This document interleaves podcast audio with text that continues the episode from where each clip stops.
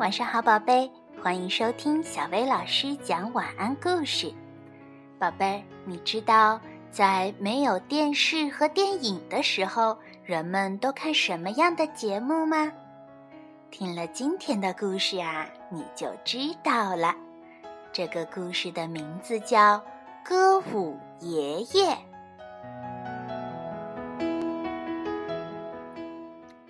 爷爷以前是一位歌舞艺人，曾经在综艺秀剧场的舞台上演出。我们去看他的时候，他会告诉我们一些以前的事情。过去那个美好的年代，还没有电视，是唱歌跳舞的年代。再过一个小时就吃晚饭喽，奶奶在厨房里喊道。不知道我的踢踏鞋还能不能穿呢？爷爷笑着说。然后他打开阁楼前的电灯，我们跟着他走上有点陡的木板楼梯。阁楼里的墙上挂着褪色了的海报，那是爷爷年轻时的剧照。他移开几个纸箱和一排奶奶冬天穿的衣服。我们看见角落里有一个布满灰尘、有皮革装饰的咖啡色箱子。爷爷一打开箱子，杉木片的香气、存放很久的东西的气味立刻充满了整个阁楼。箱子里有他的鞋子，鞋尖和鞋跟都钉了半月形的银色铁皮。有几顶黑色的圆顶小帽和高顶礼帽，还有条纹背心和搭配的蝴蝶结领结。我们戴上那些帽子，假装自己正在综艺剧场的舞台上跳舞。有了明亮闪烁的灯光，还有钢琴师随着音乐一直点头。爷爷用一块柔软的羊皮擦了擦鞋子。然后把鞋子穿上，他在鞋子里塞了小小的白色鞋垫，以免磨痛脚上的茧。然后他打开每一盏灯，把它们调成向下照射的角度，就像舞台上的聚光灯一样。他朝地板上撒了一些粉末，节目要开始了。我们坐在奶奶的毛毯上，鼓掌大叫：“耶！爷爷上场啦！”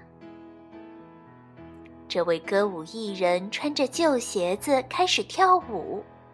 起初，他缓慢地移动脚步，鞋子发出轻轻的踢踏的声音，仿佛雨点打在铁皮屋顶上。我们忘了正在跳舞的人是爷爷，只听见两只脚踢踏出银铃般的声音，只看见一位歌舞艺人在舞台上忽左忽右的滑步移动。爷爷说：“看我的！”随即跳出了新的舞步，听起来像啄木鸟在树上打拍子。忽然，他的脚步加快，他开始唱歌。他的歌声浑厚有力，就像在大山峡谷里的回音。他唱到“我是美国男孩”时，两颊泛红。那是他在过去那个美好的年代里常唱的歌。舞步很多，歌词也很多，多的我们都记不住了。但这个节目比任何一个电视节目还要好看。歌舞艺人停下脚步，轻声向前，还眨了一下眼睛。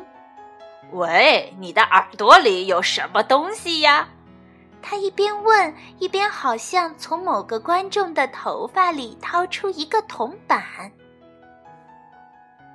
他将礼帽滚到手臂上，用手抓住，然后再把它弹回头顶上。你们知不知道大象吃了香蕉会怎么样？他问我们。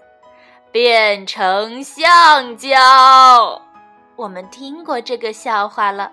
可是歌舞艺人一边大笑，一边拍打他的膝盖，笑得眼泪都流出来了。他想从背心的口袋里拿出一条红手帕来擦眼泪，可是这条手帕却越拉越长，越拉越长。他露出非常惊讶的表情，逗得我们哈哈大笑，感觉好像整个阁楼都在震动。我们笑得太厉害了，开始打嗝。爷爷停止表演，拿了一杯水给我们。憋着气慢慢喝下去，不然我就得吓你们一跳才行。等我们不打嗝了，他从箱子里拿出一根金顶手杖，一顶黑丝绒高顶礼帽。他低垂双眼，指尖拍拍帽子，一动也不动地站着。所有的灯光都调暗了，只留下一盏灯照着他亮晶晶的踢踏舞鞋。最后一幕好戏上场了，歌舞艺人深深吸了一口气，他举起手杖，用双手紧紧地握住。他慢慢地开始踢踏踢踏，他的舞鞋移动得越来越快，脚步声多得不得了，简直不像有两只脚在跳舞。他不停地腾空、旋转、跳跃，最后一次落地，他单腿跪地，双臂张开，而黑丝绒高顶礼帽和金手杖并排摆在脚边。他的舞鞋静止不动，表演结束了。我们全都站起来，拼命鼓掌，大叫：“太棒了，太棒了！再来一次！”但爷爷只是笑着摇摇头，上气不接下气的喘息。他脱下踢踏舞鞋，用柔软的羊皮把鞋子轻轻包起来，放回那个有皮革装饰的箱子里。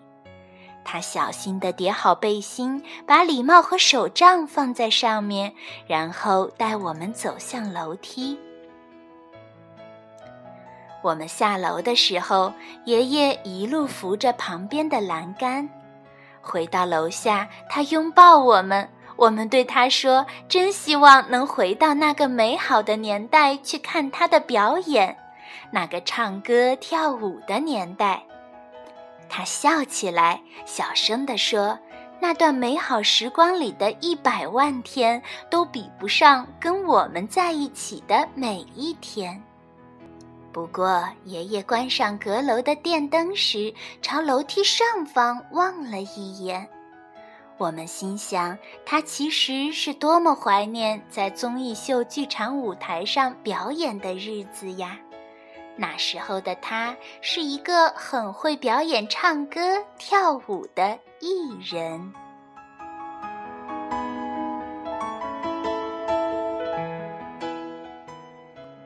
好啦。今天的故事就到这儿了。要想收听更多好听的睡前故事，就来关注微信公众号“小薇老师讲晚安故事”。小薇老师在这里等你哦，晚安，宝贝。